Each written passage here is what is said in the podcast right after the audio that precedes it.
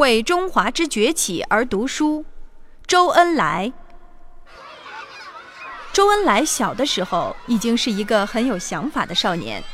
这一天，魏校长在给他们上课的时候，问了一个问题：如今我们已经不再是封建统治时期，孙中山先生领导着我们先前迈出了新的一步，但是年轻人们，你们知道要做什么？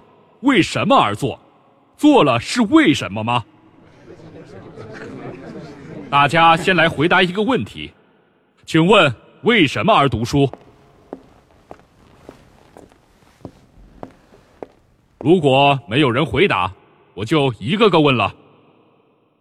第一排的这位同学，你来说说，你为什么而读书？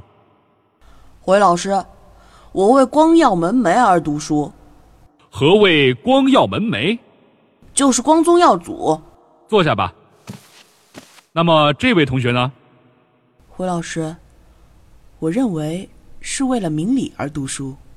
好的，请坐。其他同学有其他的回答吗？这位同学，你也起来说说，是为什么而读书？胡老师，我我是为我爸而读书的。好，你坐下吧。这位同学，你有没有不同的想法？你是为了什么而读书？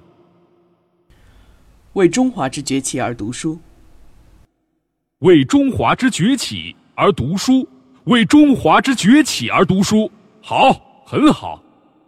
为了中华民族的强大兴盛而读书。孩子，你叫什么？我叫周恩来。周恩来。好孩子，坐下来吧。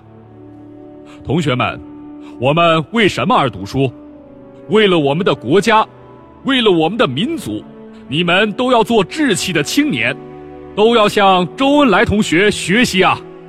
为中华之崛起而读书，为中华之崛起而读书。这是我国伟大的周恩来总理十三岁在沈阳读书时候的事迹。周恩来在小学三年，学习成绩始终名列前茅。他的作文曾经被选送到省里，作为小学生的模范作文应行。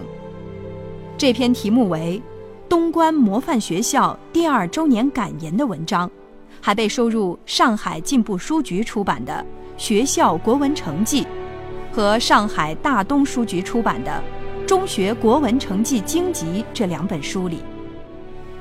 这篇不到一千字的文章写得十分精彩，文中对于老师、同学充满着热情的希望，希望师生一道以担负国家将来艰巨之责任。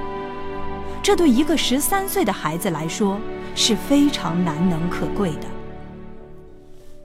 为中华崛起而读书是周恩来毕生的目标，唯是如此。周恩来才受到万民的敬仰，引领了革命的发展。我们为了什么而学习呢？为了个人成就，为了家人，为了生活，都没错。但是每个人都应该有国家和民族的使命感，因为中华民族的崛起是个多么艰辛漫长的过程。这也许需要上百年的时间。任重而道远。